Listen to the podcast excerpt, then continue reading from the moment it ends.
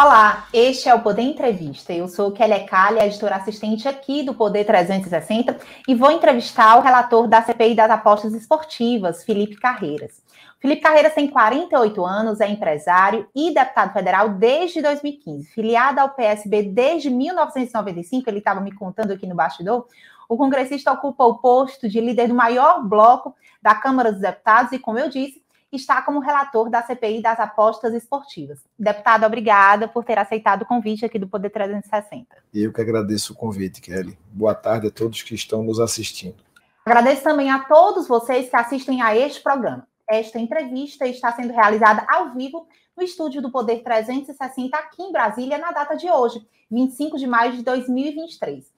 Para ficar sempre bem informado, inscreva-se no canal do Poder 360, ative as notificações, não perca nenhuma informação relevante. Deputado, obrigada novamente por estar aqui. Né? A gente quer fazer uma conversa ali informal, mas cheio de, de, de, bastidor da política, porque isso é muito relevante. A gente tem vivido um processo de catálise política de muitas transformações desde ali, pelo menos de 2013, né? Muito forte.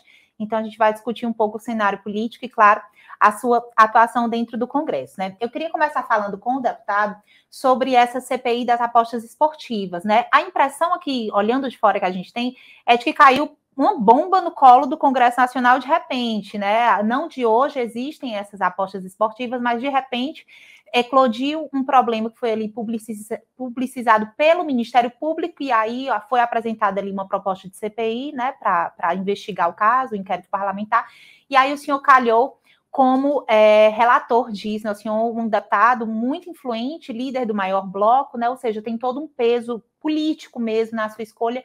Queria que o senhor me falasse qual a sua interpretação desse cenário mesmo. De repente veio essa crise do futebol e de repente o senhor está como relator de uma das CPIs mais importantes que estão acontecendo. Muito bem, Kelly. Antes de falar sobre a CPI propriamente dita, por que eu estou aí participando como relator numa área de esporte, numa área que assim eu considero um dos maiores patrimônios culturais do nosso Brasil, com a paixão nacional que é o futebol. Eu fui é, secretário de esportes lá em Pernambuco, na legislatura passada, eu fui relator da atualização da Lei Geral do Esporte, ou seja, da Lei Mãe do Esporte Nacional, que é a Lei Pelé. Fui presidente da Comissão do Esporte e da Frente Parlamentar em Defesa do Esporte, e estou nessa legislatura também. Fui relator do PL 442 do Sistema Nacional de Jogos de Apostas e aprovamos de forma histórica na, na, no, na Câmara dos Deputados, agora está no Senado, a gente tem expectativa que seja votado e aprovado. E a gente já tinha desde o ano passado muitos indícios, muitos relatos de possibilidades de manipulação de resultados. Colegas deputados que foram presidentes de clubes importantes do país, é, colegas que até hoje têm relação com clube de futebol, é, diziam que tinham perso personagens estranhas que ficavam ali é, orbitando pelos clubes, em treinamento, em, é, antes dos jogos, na concentração, e a gente já ouvia falar sobre isso. E há cerca de dois meses a gente protocolou o requerimento solicitando a abertura do, da CPI. Foi logo no início, quando foi apresentado é, alguma coisa sobre as investigações realizadas pelo Ministério Público de Goiás, que eu aproveito inclusive para parabenizar o promotor, toda a sua equipe, por dar início a isso. E a gente é, viu que foi assertivo, porque na época eram apenas quatro jogos com a possibilidade de manipulação de resultado do, da Série B do Campeonato Brasileiro, com é, o título da operação penalidade máxima, e agora a gente está vendo que foi assertivo o nosso requerimento. A Câmara dos Deputados está com esse desafio, porque chegou na Série A do Campeonato Brasileiro. Então, você tem clubes super tradicionais, atletas renomados que já foram afastados dos seus clubes e a gente está convivendo com o que eu considero o maior escândalo da história do futebol brasileiro, porque os jogos todos perderam a credibilidade. Então a gente afetou a credibilidade do futebol brasileiro, é algo muito sério que tem que ter uma investigação profunda. Falando em futebol, brasileiro, mas puxando para os brasileiros no futebol, né? A gente assistiu domingo aquela triste cena, mais uma vez um ataque racista ao Vinícius, né? O que chama o Vini Júnior, né? E aí a gente fez um levantamento aqui no Poder 360 de 2021 até hoje, né? Ele sofreu 10 ataques racistas, seis deles sendo apenas esse ano. E aí, é, fruto de um governo anterior que tinha um silêncio em torno dos direitos humanos, né? E houve uma sinalização política do presidente Lula esse ano, né, para o caso dele. Não que de fato exista ali um ordenamento jurídico que obriga que a, obrigue que a Espanha, a pedido do Brasil, faça alguma coisa, né? Mas houve uma repercussão depois do sexto caso ocorrido esse ano, né? O que, que o senhor acha é, é, que é, é, é o start ali para esse tipo de preconceito? Contra os brasileiros no exterior, né? São brasileiros que jogam tão bem, trazem tantas alegrias para esses clubes, né? Mas também são muito alvos de preconceito. Lembrando que Daniel Alves já passou por isso, Neymar e outros grandes jogadores negros do Brasil, né? O que, é que o senhor pensa? Olha, eu acho que não é um, uma questão muito relacionada ao Brasil, tá? Eu acho que essa questão do racismo, do preconceito, existe no mundo todo. Infelizmente, a gente ainda se depara com isso e a gente fica é, profundamente chateado, né, indignado com o que está acontecendo na Espanha, pedindo para que as autoridades públicas venham a punir com rigor, porque infelizmente, como eu havia dito, a gente ainda tem essa, esse preconceito estrutural, o racismo ainda existe, e a gente fez, a Câmara dos Deputados fez uma moção de repúdio agora na última terça-feira.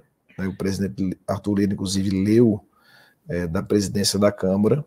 A gente espera que o governo espanhol tome medidas drásticas em relação a isso. A Confederação Espanhola de Futebol também, que venha punir severamente os torcedores que estão praticando isso. E no Brasil a gente ficar vigilante, com penas mais severas também, para quando acontecer, porque vem acontecendo também, infelizmente está acontecendo não só no esporte, mas também no futebol, mas em outras modalidades esportivas, a gente tem que estar vigilante e ter leis que possam punir mais severamente. Tá bem. É... Como é que o senhor pretende encaminhar o seu relatório? Eu sei que está muito cedo, né? Mas quando a gente pensa na figura do relator, né, tem toda uma estratégia para apresentar um relatório contundente que ali tenha um encaminhamento, né? Claro que depende do Ministério Público para onde vai, né? Assim, oferecer denúncia, enfim, mas como é que o senhor está pensando o seu relatório? Quais são as entidades que vão chegar junto para produzir esse relatório com o senhor? É, boa pergunta. Na, nessa semana, a gente apresentou o nosso plano de trabalho. Cabe ao relator da Comissão Parlamentar de Inquérito submeter ao colégio ali de todos os deputados e deputadas que integram a CPI, são 34 no total, indicado por vários partidos, eles aprovaram o nosso, o nosso relatório que diz respeito, na verdade, ao plano de trabalho. Nós pretendemos iniciar a investigação, as audiências públicas, os convites, tudo relacionado no primeiro momento ao fato determinado, ao que originou a CPI, que foi a competente investigação que está em curso do Ministério Público de Goiás e de todas as instituições de segurança, de inteligência eh, que estão dando luz e já colocando, incriminando atletas e aliciadores e criminosos. Então a gente pretende ouvir nesse primeiro momento eh, os atletas, né, os eh, aliciadores. Também a gente pretende ouvir as federações estaduais, os clubes onde tem a presença desses jogadores que já foram indiciados e ouvir em, em um próximo momento a Confederação Brasileira de Futebol, afinal de contas é a entidade máxima do futebol brasileiro, tem que ser ouvida. Ouvir a empresa de monitoramento Esporte Radar, que parece que ela inclusive é a mesma da FIFA e de vários, é, várias confederações no mundo que faz esse tipo de monitoramento de integridade do esporte, a estatística, que inclusive ela já deu uma declaração pública, que já veio à imprensa, falando que o Brasil é o país que tem o maior indício de manipulação de resultado do mundo. E a gente precisa entender se essa empresa contratada, que tem essa expertise, que tem, tem tecnologia para detectar esse tipo de fraude de crime no futebol, desde quando ela está emitindo essas informações e esses alertas, e o que foi feito de forma proativa para inibir, para coibir, para tentar ter um instrumento de é, penalidade e neutralizar esse tipo de prática que está maculando que nosso futebol, se já não tem tido êxito nas conquistas na maior competição do mundo, que é a Copa do Mundo, que muitos falam que o futebol brasileiro está adoecido, com uma série de questionamentos, até de arbitragem, infelizmente, que a gente vai, vai pretender ouvir o sindicato dos árbitros, os representantes do, dos árbitros, existe muito questionamento em relação ao VAR de um lado ou de outro, porque ele não funciona, porque ele não é acionado. Então, são muitas perguntas que precisam de respostas. Esta CPI vai ter o auxílio da Polícia Federal e de instituições de inteligência para, dentro das suas prerrogativas, ser uma CPI que vai para o lado criminal, é, identificar culpado, procurar é, indiciar e punir de forma exemplar e, ao mesmo tempo, ter um caráter educativo no que diz respeito a uma legislação que proteja uma atividade econômica importante, que são as apostas, que estão presentes do G20, das 20 maiores economias do mundo. Apenas Brasil e Indonésia não têm essa atividade regulada, legalizada. Então, se a gente tem um ambiente com leis claras, rígidas, para o governo possa arrecadar uma regulação do setor, a gente pode blindar ou pelo menos reduzir bastante a, possibilidade desses criminosos estarem aproveitando uma zona cinzenta de legislação para praticar isso. Então a regulamentação deve ser uma consequência também aí da CPI. Também porque a gente, é, a partir da CPI, das audiências públicas, de todos os estudos que nós faremos, a gente vai olhar o ambiente internacional onde essas casas de apostas estão presentes, como funciona fora, trazer essas experiências e talvez nós termos a melhor e mais moderna legislação de apostas desse mercado, dessa indústria no Brasil. Uhum. Então a gente pretende também ter esse caráter de disciplina, de regulação e de, de legalizar a atividade do país. Existe minimamente uma tese já pensada pelo senhor de por que, que isso está acontecendo assim? Acho que um dos grandes motivos, tá, é a falta de uma legislação, é de uma lei sobre essa atividade de apostas em nosso país.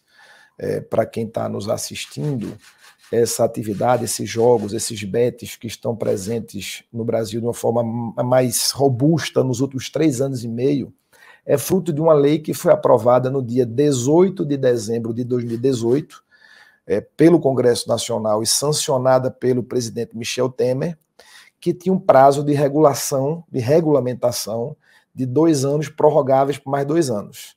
Em todo o governo Bolsonaro, a atividade não foi regulamentada as empresas pegaram essa janela de oportunidade de uma lei é, aprovada no Congresso e sancionada pelo presidente para começar a funcionar.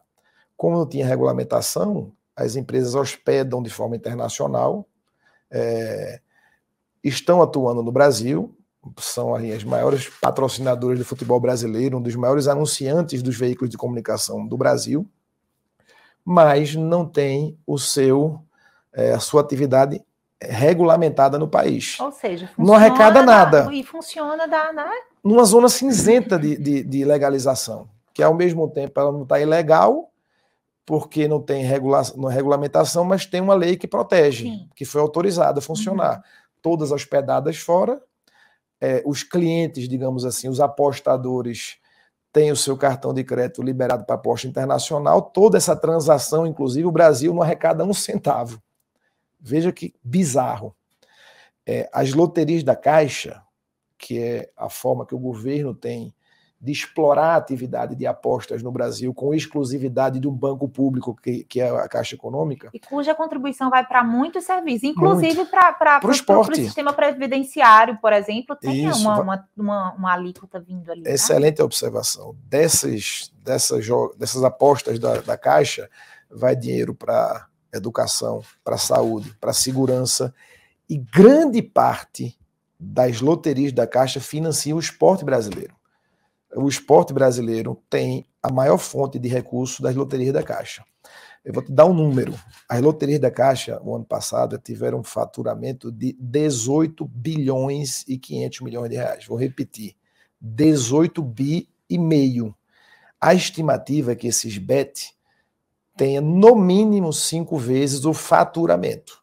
Ou seja, se tivesse regulado, legalizado, depurado, estaria arrecadando e distribuindo para vários setores no Brasil carentes que precisam de recurso público. E, ao mesmo tempo, com lei, com sanções, a gente poderia estar inibindo esse tipo de prática. Vou te dar um exemplo. No Estatuto do Torcedor, diz que é crime manipular o resultado de uma partida, seja de futebol, de vôlei, de qualquer modalidade esportiva. Mas não fala sobre é, cartão amarelo, expulsão, quantidade de escanteios. E hoje a gente está assistindo, dentro dessas manipulações que está vindo à tona é, da Operação Penalidade Máxima, que o pessoal está manipulando o cartão, quantidade de, de lateral, quantidade de escanteio, pênalti que é feito. Ou seja, isso muitas vezes pode resultar no resultado de uma partida. Quem é apaixonado de futebol está por futebol que está nos assistindo sabe que futebol é feito de detalhes.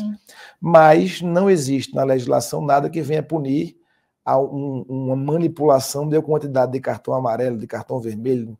É, enfim, isso precisa estar tá muito claro na legislação com, com punição severa. Ou seja, a revelia das regras, né, o líder? Muito bem. Vamos agora para a parte. Queria ficar falando de futebol aqui, gente, né? Mas aí, como o próprio líder disse, futebol é apaixonante, né? Se a gente ficar falando aqui, vamos a entrevista inteira, eu tenho é. que avançar com ele, porque agora começou a parte polêmica da entrevista, tá? Vamos lá. Vamos lá. É, o senhor é, foi escolhido a dedo para ser líder do maior bloco da Câmara dos Deputados, que também nasceu ali depois de uma desconstrução de um bloco que havia sido montado para reeleger o presidente Arthur Lira, né? E o senhor foi escolhido a dedo porque é muito próximo do presidente e muito fiel também ao presidente Arthur Lira, né? Vocês têm uma relação ali muito próxima, né? Por outro lado, também é um desafio para o senhor, acredito eu, né? É ser líder de um bloco em que você tem por trás o presidente Arthur Lira, que é talvez o homem mais poderoso do Congresso Nacional já nesse governo Lula, né? Pode se considerar assim, né? Queria que o senhor me explicasse como é que é, como é, que é ter esse jogo de cintura de imprimir ali a sua assinatura enquanto líder, né? Tendo por trás ali todo o poderio do presidente Arthur Lira. É, a minha relação com o Arthur se estabeleceu ali na Câmara na legislatura passada. Arthur sempre foi uma pessoa de palavra, de honrar compromisso, um grande líder político que sempre... Isso é uma voz unânime ali dentro da Câmara dos Deputados, tá? Não é só o, Muito bem, o, líder Carreiras aqui então, dizendo, não. Essa postura conquistou vários parlamentares, não só é, a gente, mas vários colegas, líderes de bancada também. Isso me estimulou na candidatura da primeira eleição de Arthur a presidente da Câmara a apoiá-lo.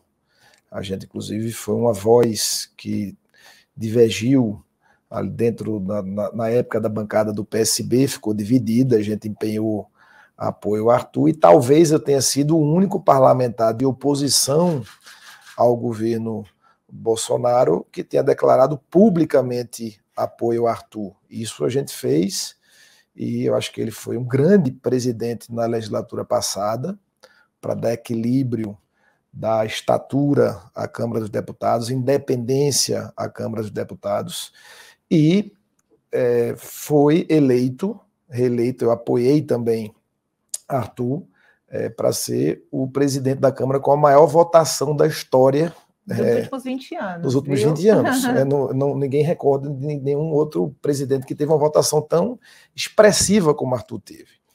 É, e veio a questão do bloco, né? Foi formado um grande bloco, praticamente todos os partidos apoiando a eleição do presidente Arthur Lira, e depois isso se desfez e teve a formação de alguns blocos. Veio a formação do bloco do Republicanos, do PSD, é, do MDB e do Podemos, com aproximadamente 140 parlamentares, e depois teve a construção desse bloco, que eu estou tendo a honra de estar tá liderando né, no momento tão desafiador do Brasil. É, nos foi feito um convite é, por parte dos dois líderes do União Brasil, do Elmar e do Fufuca, também ao líder do PDT, André Figueiredo, expandindo isso para o líder Tibé do Avante, para o Fred Costa do, do Patriotas e o é, Áureo do Solidariedade. Então a gente conseguiu, e Adolfo e Alex Manente do PSDB Cidadania. Então a gente constituiu nove partidos, 175 deputados federais. Importante dizer, sem a participação e interferência de Arthur. É, por mais que eu tenha uma relação é, muito próxima, de amizade com, com o presidente Arthur Lira, outros líderes também desse bloco também têm essa relação, a gente não teve interferência do presidente Arthur Lira. Isso se deu de forma natural e a gente conseguiu consolidar esse bloco e eu fui escolhido na largada para estar tá liderando este, este bloco. É óbvio que o presidente Arthur Lira ficou satisfeito, porque facilita muitas vezes a interlocução, as votações, e a gente tem dito que esse, esse, essa nossa liderança, esse bloco que está constituído, vai ser importante para pavimentar uma base do presidente Lula na Câmara dos Deputados.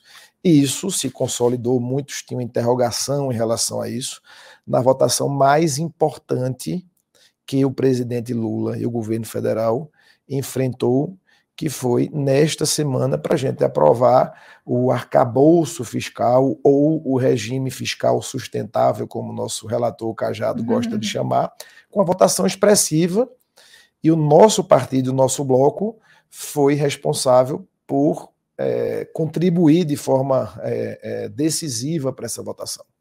Aí já estamos na nossa próxima pergunta, né? Eu ouvi de muita gente essa semana, inclusive do, do Ricardo Salles ontem, que foi uma das primeiras coisas que ele falou, que a vitória não foi do governo, a vitória foi ali do. Foi uma vitória do governo, mas arregimentada pelo presidente Arthur Lira. Perdão, eu lhe pergunto. A constituição desse bloco, de alguma forma também, ela é um, um, um, um salvo-conduto para que também o Congresso, o Centrão, não fique tão entregue ao governo. Né? Então, é possível dizer que essa vitória de ontem realmente é uma vitória do, é, é, organizada pelo presidente Arthur Lira e, portanto, uma vitória muito mais dele do que do governo. Ou seja, se precisasse ali, se fosse o Padilha fazendo aquela articulação toda, teria tido, né, se chegar a esses cerca de 370 votos? Oh, de forma objetiva, eu te diria que essa vitória ela foi compartilhada pela Câmara dos Deputados, óbvio, liderada pelo presidente Arthur Lira, junto ao governo liderado pelo ministro Haddad. O ministro Haddad foi muito competente. Ele comanda o ministério muito técnico, tá? Mas ele teve uma habilidade política muito grande quando ele procurou o presidente Arthur Lira, não só o presidente Arthur Lira, mas todos os, líderes, de né? bancada, inclusive o próprio PL. Ele foi duas vezes à residência oficial do presidente da Câmara conversar, olhando nos olhos de cada líder, ouvindo críticas, sugestões.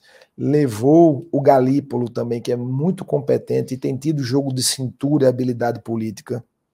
Isso tudo pavimentou a vitória dessa semana. Eu acho que o governo precisa ter um tom autocrítico se fizer um pouco do que o ministro Haddad está fazendo, outros ministros do governo também, e o eixo da política do governo federal, ele pode ser mais assertivo, tá? Porque tem que estar mais aberto a ouvir críticas e sugestões e ser mais proativo de resolver é, as dificuldades que muitos já foram parlamentares sabem que existe da relação do Congresso Nacional com o Poder Executivo. Ou seja, descentralizar ali do ministro Padilha, não, não descentralizar tirando dele a competência, mas tendo uh, uma atitude de proatividade, como o senhor colocou, de se é o seu ministério que está é, interessado naquela pauta, dialoga com o Congresso, faz uma sinalização. É mais ou menos isso que o senhor é, quer dizer? É isso. É muitas vezes o ministro da Casa Civil vai fazer um despacho com o presidente da República. Vou dar um exemplo como a questão do, do saneamento, do marco legal do saneamento, e não conversa nem com o ministro da área fim. E o presidente toma uma decisão de enfrentamento ao Congresso Nacional sem ouvir ninguém. Então, muitas vezes, coloca o presidente numa saia justa, desnecessária, quando não há uma integração no, no, no próprio Palácio do Governo entre SRI, ministro Padilha, ministro Rui Costa, com o presidente Lula e os ministros da área fim do governo, sem falar com o Congresso, você tem um prato cheio para ter algum tipo de confusão. É o que aconteceu. A gente espera que isso não aconteça mais. O próprio ministro Rui Costa teve a largueza de fazer uma autocrítica e falou que errou naquela questão do marco legal do saneamento, que a Câmara dê sua resposta em breve, o Senado deverá dar, para não se repetir. É, teve uma decisão, na minha visão, equivocada quando o governo, através de um decreto, cancelou a questão da, dos vistos dos americanos, japoneses e australianos para o Brasil, sobretudo no momento em que o mundo começa a viajar, que a indústria do turismo gera oportunidades e é o setor que mais corresponde na geração de empregos e oportunidades, quando o Brasil volta com a reciprocidade dos Estados Unidos, sem ouvir sequer a ministra do Turismo, o presidente da Embratur, ouvir os congressistas, eu presido a Frente Parlamentar em Defesa do Turismo, porque fui secretário de Turismo da capital, lá do Recife, de Pernambuco, e o parlamento não foi ouvido. Então, esse tipo de coisa eu acho que precisa identificar que falhou, ter o espírito de autocrítica e tentar corrigir. O senhor acha que não é uma espécie de termômetro é, a, a, o, uma discussão de um requerimento de urgência ele é um termômetro para aquele projeto, se a, a, o mérito daquela proposta deve ir a plenário para ser vencido ou vencer, enfim, né? É, o que tem acontecido com, a, com as recentes importantes é, discussões. Será que esse tipo de ato unilateral da presidência da República também não funciona como um termômetro de relação com o Congresso? Vamos aqui para ver se dá, vamos ver se vai ter reação. O senhor não acha que também é uma espécie de termômetro, assim como os requerimentos de urgência são uma espécie de termômetro dentro do Congresso? Eu acho que quando o governo federal vai tomar algum tipo de atitude, de assinar um decreto de um tema eventualmente polêmico, eu acho que é importante chamar as lideranças políticas, desde o presidente da Câmara ou do Senado, e os líderes políticos que têm relação com aquela atividade econômica, social, aí você tende a não ter nenhum tipo de ruído. Eu acho que é importante fazer isso. Quando o presidente Arthur Lira, por exemplo, falando da casa que eu estou hoje estou deputado, e Arthur ele conversa com os líderes de partido, ele conversa com os parlamentares que têm relação com aquela atividade, seja do esporte, seja do turismo, seja relacionado ao agronegócio, seja relacionado à atividade médica, da construção civil, à indústria química, à tecnologia, à educação. A gente tem ali vários parlamentares, cada um se encaixa numa plataforma de atuação e ele chama para conversar, para não ter nenhum tipo de ruído. É óbvio que nunca vai dar para agradar todo mundo, mas a maioria sim. É, líder, essa última semana passada, a gente teve ali uma primeira, o que a gente pode talvez ter como a primeira grande crise do governo, que foi uma decisão é, de um colega seu de partido, né, o presidente Agostinho ali do IBAMA, muito próximo de Marina. Marina, é, que sofreu uma derrota esses dias ali com a votação do relatório da MP de reestruturação dos ministérios, né? Enfim, é, como é que está o clima dentro do partido com relação a essa, esse posicionamento de Agostinho de falar em tecnicidade, né? E deixar de lado um pouco o viés político, já que o levou, o que o levou para lá também foi o, o viés político, assim. É, o partido, eu pessoalmente que fui deputado na legislatura passada com Agostinho, né? Ele não foi reeleito, mas é um quadro político excelente, técnico na área de, de, de, do meio ambiente também reconhecido, foi presidente da Comissão de Meio Ambiente na Câmara dos Deputados, fez um excelente trabalho também reconhecido. é um grande quadro para estar presidindo o IBAMA, mas a gente não deu tempo com o dinamismo do dia a dia, do nosso trabalho legislativo, do nosso bloco, com a atividade dele tá, lá que ele está sobrecarregado, a gente não conseguiu conversar, nem essa discussão foi aprofundada nem na bancada, nem no próprio partido, tá? Então a gente espera ter uma conversa, ver como é que a gente pode ajudá-lo é, nesse sentido, mas não houve de forma objetiva uma conversa é, de nossa parte com o presidente do IBAMA. O seu rosto foi um dos primeiros rostinhos que eu vi depois que o presidente Lula é, assumiu ali no Congresso, nos diálogos com o ministro Padilha, né? Eu lembro que eu perguntei o que estava acontecendo lá, ainda em janeiro ali, e o senhor disse: não, a gente está aqui na articulação, junto com o ministro, né? Tentando construir uma aliança, enfim, né? É, a ida do presidente, do vice-presidente Alckmin, para o PSB ela fortaleceu o partido e sedimentou essa necessidade de articulação ali entre vários partidos que não necessariamente estão na mesma plataforma, puxando ali pelo, pelo, pelo respaldo que ele tem dentro da área econômica, né? apesar de ser médico, tem um respeito muito grande ali. Então, como é que o nome do, do, do vice-presidente Alckmin apresentou uma nova perspectiva para o PSB e essas articulações que o Congresso precisa de construir?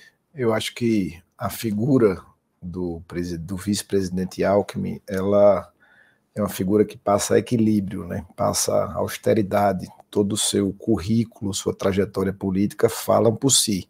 Para a gente é uma grande felicidade e orgulho ter uma pessoa que tem a expressão, o tamanho político é, do vice-presidente Alckmin. E é óbvio que para a gente é, facilita muito a interlocução e assim a gente vira é, para muita gente é, nos procura querendo é, vir para o PSB, porque ele é como é, a própria postura do Alckmin, aquela, aquela figura que sempre procura o entendimento, a conciliação, é, ajuda, a gente está pavimentando o crescimento do nosso partido.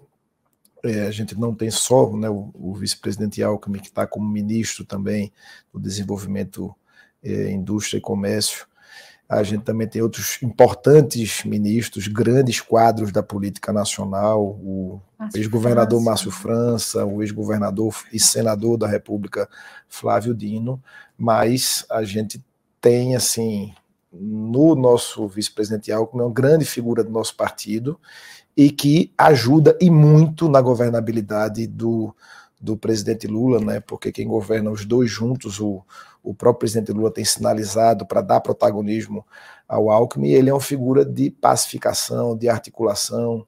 A gente sempre conversa, não só eu como líder do PSB e do bloco, conversando com o nosso vice-presidente e ministro, mas também ele recebe é, de forma cotidiana parlamentares do nosso partido e de vários outros partidos. Uhum. É, quem vai na rede social do vice-presidente ministro Geraldo Alckmin, a gente vê como o gabinete dele é aberto, como ele é receptivo, como ele fala com parlamentares de várias correntes políticas. Então, acho que é isso que a gente está precisando, é exercitar, praticar mais a boa política.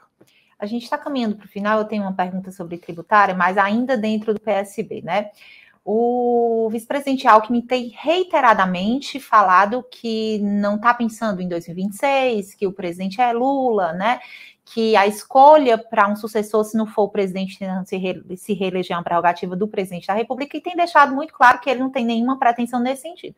Mas dentro do seu partido, claro, né, publicamente nós sabemos que é, tem perfil de algumas pessoas que tentam ali é, se colocar para um possível nome para 2026. Talvez estejam executando uma espécie de termômetro neste momento. E claro, estou falando do ministro Flávio Dino, né?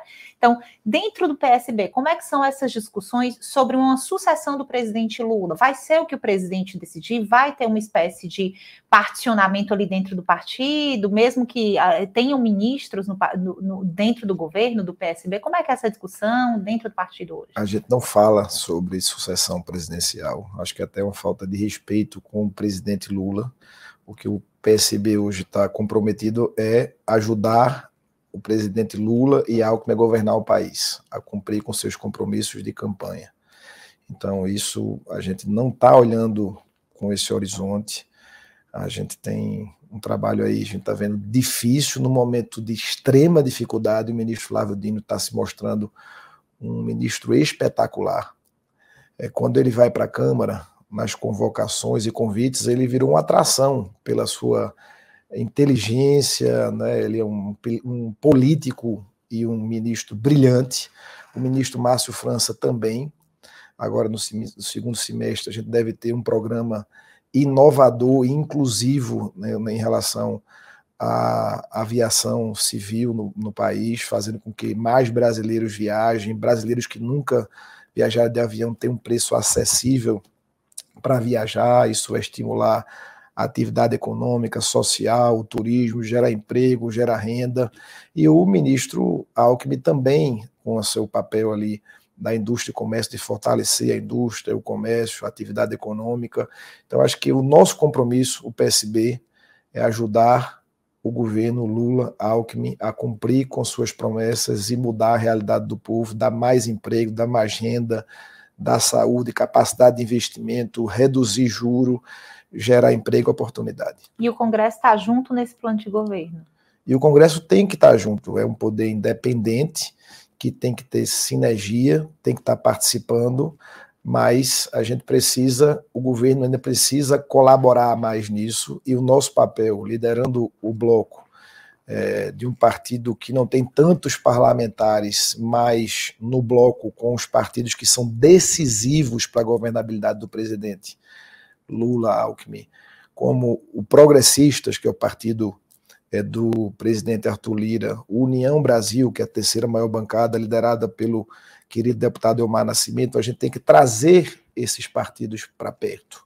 A gente tem que trazer republicanos, PSD, MDB. A gente precisa, muitas vezes, tem ainda no governo gente que faz política muitas vezes com estômago, de forma estreita, que não compreendeu ainda que nós precisamos, não, que não é importante, é decisivo para a governabilidade do país ter essas bancadas de partido de centro. E o meu papel dentro do bloco e dentro da Câmara dos Deputados é gerar um ambiente de aproximação, é identificar problema e dar solução. Não é acirrar briga política, não é olhar para retrovisor lembrando de quem não votou em Lula é, que tem que retaliar. Então, esse tipo de gente afasta, diminui, prejudica a articulação política, prejudica a governabilidade do presidente Lula. Parece que não quer bem um país, a gente pensa totalmente diferente. A gente quer agregar, somar, trazer gente para ajudar o país. Fazendo um raio-x ali da votação da arcabouço, o senhor teve sucesso mesmo, então, nessa negociação da arcabouço, né? Muitos partidos dentro do seu bloco, de fato, apoiaram massivamente ali a, a votação da acabouço. É isso que a gente deve esperar para a tributária, porque está muito claro que a tributária vai ser aprovada na Câmara também. Você tem a construção com um relator que é super próximo de Lira, foi relator da comissão especial no passado, acabou não conseguindo aprovar, né? Então, você tem ali um relator que tem a confiança do presidente Lira para levar a pauta para frente, tem feito um esforço de fato, vão apresentar no próximo dia 6 Reginaldo Lopes adiantou aqui para a gente do Poder 360 aqui o relatório do grupo, e a expectativa é, é, apresentar o relatório da proposta até o final de junho para aprovar antes do recesso. Então, nos parece que esse calendário é crível, é, é execuível, né? Eu queria que o senhor me falasse desse calendário e se tem, de fato, ali um clima dentro do, da Câmara para aprovar essa tributária. Vamos lá, em relação ao arcabouço, regime fiscal que foi aprovado agora é, antes de ontem, né? Na terça-feira, a gente acha que o bloco foi muito importante. A gente conseguiu 86% dos votos favoráveis. A nossa bancada foi 100% dos votos, inclusive tendo é, partido da base do presidente, partido de esquerda, que votou contra. A gente votou o PSB 100% a favor e o nosso bloco foi o bloco que entregou mais votos, ou seja, deu resultado. No momento decisivo na hora de bater pênalti, fazer gol na hora da decisão, a gente foi lá e cumpriu com o que a gente combinou e com o que a gente é, se comprometeu. Agora você tem uma outra fase, que é a questão da reforma tributária. É algo muito mais complexo. O governo precisa fazer a sua parte, ser mais assertivo, cumprir com o que foi acordado com a Câmara, com o Senado, com o Congresso Nacional ter o tom de autocrítica, ser mais resolutivo. atender e resolver os acordos celebrados com o Congresso. Se conseguir ajustar isso é, com a competência do relator Agnaldo da reforma tributária, do GT também, que tem feito um bom trabalho, do grupo de trabalho da reforma tributária, eu acho que a gente pode sim pavimentar ainda no primeiro semestre e a Câmara dos Deputados e depois o Senado aprovar de forma histórica essa reforma tributária que também é essencial para o país acabar com essa maluquice de tributos que, inclusive, afasta investimento internacional em nosso país. Para a gente terminar, eu juro que eu sempre quero terminar, mas sempre o entrevistado me dá um lead. Então, eu vou terminar com essa pergunta vinda aqui do líder Felipe Carreiras, né? É, líder, qual que é a grande dificuldade do governo hoje, né, é, de realmente criar uma sistemática de presidencialismo de coalizão que funcione, porque o presidente Lula sempre foi muito conhecido por ser um exímio ali negociador, né? Então ele sempre fez muito bem esse papel lá atrás, mas hoje a gente vivencia um outro congresso, um congresso saído de emenda de, de, de, relator, em que o poder, o executivo ficou muito concentrado ali dentro do Congresso, né? Então você teve ali uma passagem de poder de um, de um poder para o outro, né?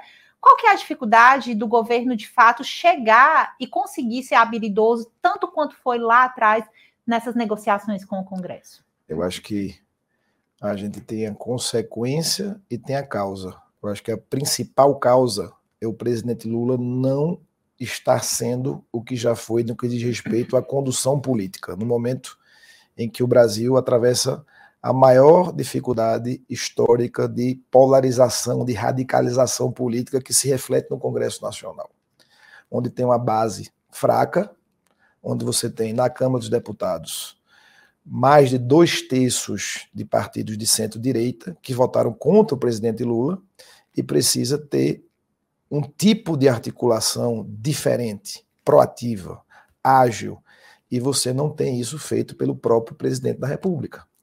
Ele está terceirizando isso e as pessoas que estão executando isso, por mais acessíveis que sejam, é, não estão conseguindo dar respostas efetivas para o parlamento. Eu falo na Câmara, porque eu estou lá, e escuto isso do Senado também, porque a Câmara é mais barulhenta, o Senado é mais silencioso. A própria dificuldade de escolher o relator da CPMI deixou isso muito claro. Eu apurei nos últimos dias que o MDB não estava querendo indicar nome de relator, porque era uma pauta negativa para o partido é. e não tinha ali, né? A gente tinha uma expectativa de que o Eduardo Braga assumisse que é, por mais que diga que não é aliado, é aliado, né? E aí você tem hoje o PSD com a relatoria da, lá da comissão, né? Então, assim, realmente tinha uma força-tarefa para o MDB, e o MDB disse: opa, eu não vou pagar isso porque é muita dor de cabeça, né? Eu acho que falta o presidente Lula entrar no jogo, receber, sobretudo, líderes de partidos de centro, ouvir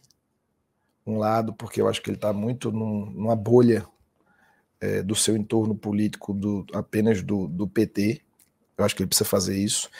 E hoje o governo não tem um grande líder no poder executivo que, na ausência do presidente Lula, seja objetivo e resolva o que é pactuado no tempo certo.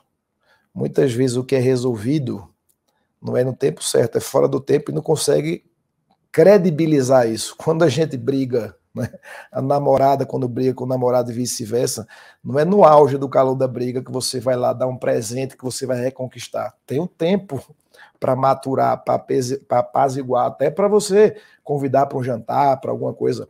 Então o governo está errando no tempo, está errando na forma, precisa consertar. Se isso não for feito, e eu estou me colocando à disposição, é, como aliado é, da base, fiel por ter o nosso vice-presidente da República, ministro, por, por ser o partido aliado de primeira hora do presidente Lula, do PT, e ter sido decisivo na eleição do presidente, numa, eleição de tanta dificuldade, é, a gente precisa ter essa autocrítica, ser aí é, também colaborativo e também apontar os, os erros para ser assertivo, porque se não agir com rapidez, a gente tende a ter uma relação cada vez mais azeda do Congresso Nacional com o Poder Executivo. Tá bem, líder. Obrigada, tá? É, chega ao final esta entrevista, né? Essa edição do Poder Entrevista. Em nome do Jornal Digital Poder 360, eu agradeço ao deputado federal e relator da CPI das apostas e líder do maior bloco da Câmara dos Deputados, deputado Felipe Carreiras, né? Obrigada, viu, deputado, por estar aqui, dispor do seu tempo nessa quinta-feira, que é meio que o dia que vocês já estão indo para casa organizar a família, organizar trabalhos remotamente, mas obrigada pelo seu tempo aqui. Eu que agradeço a, o convite, a oportunidade, e sempre que for convidado estaremos aqui, tá? Uma boa tarde a todos. Não se esqueça de mandar, de dar, de dar aqui, antecipar o relatório para a gente, não, porque eu vou ficar na sua cola, o relatório da CPI das apostas, tá? Gente, um repórter, tudo que ele quer de uma fonte é informação antecipada. Estou fazendo aqui o meu caminho já. Agradeço também a todos vocês que assistiram a este programa, né? Esta entrevista, como a gente disse no comecinho, foi realizada ao vivo aqui no estúdio do Poder 360 em Brasília, na data de hoje, 25 de maio de 2023. Para ficar sempre bem informado, inscreva-se no canal do Poder 360, ative as notificações e não perca nenhuma informação relevante. Muito obrigada e até a próxima.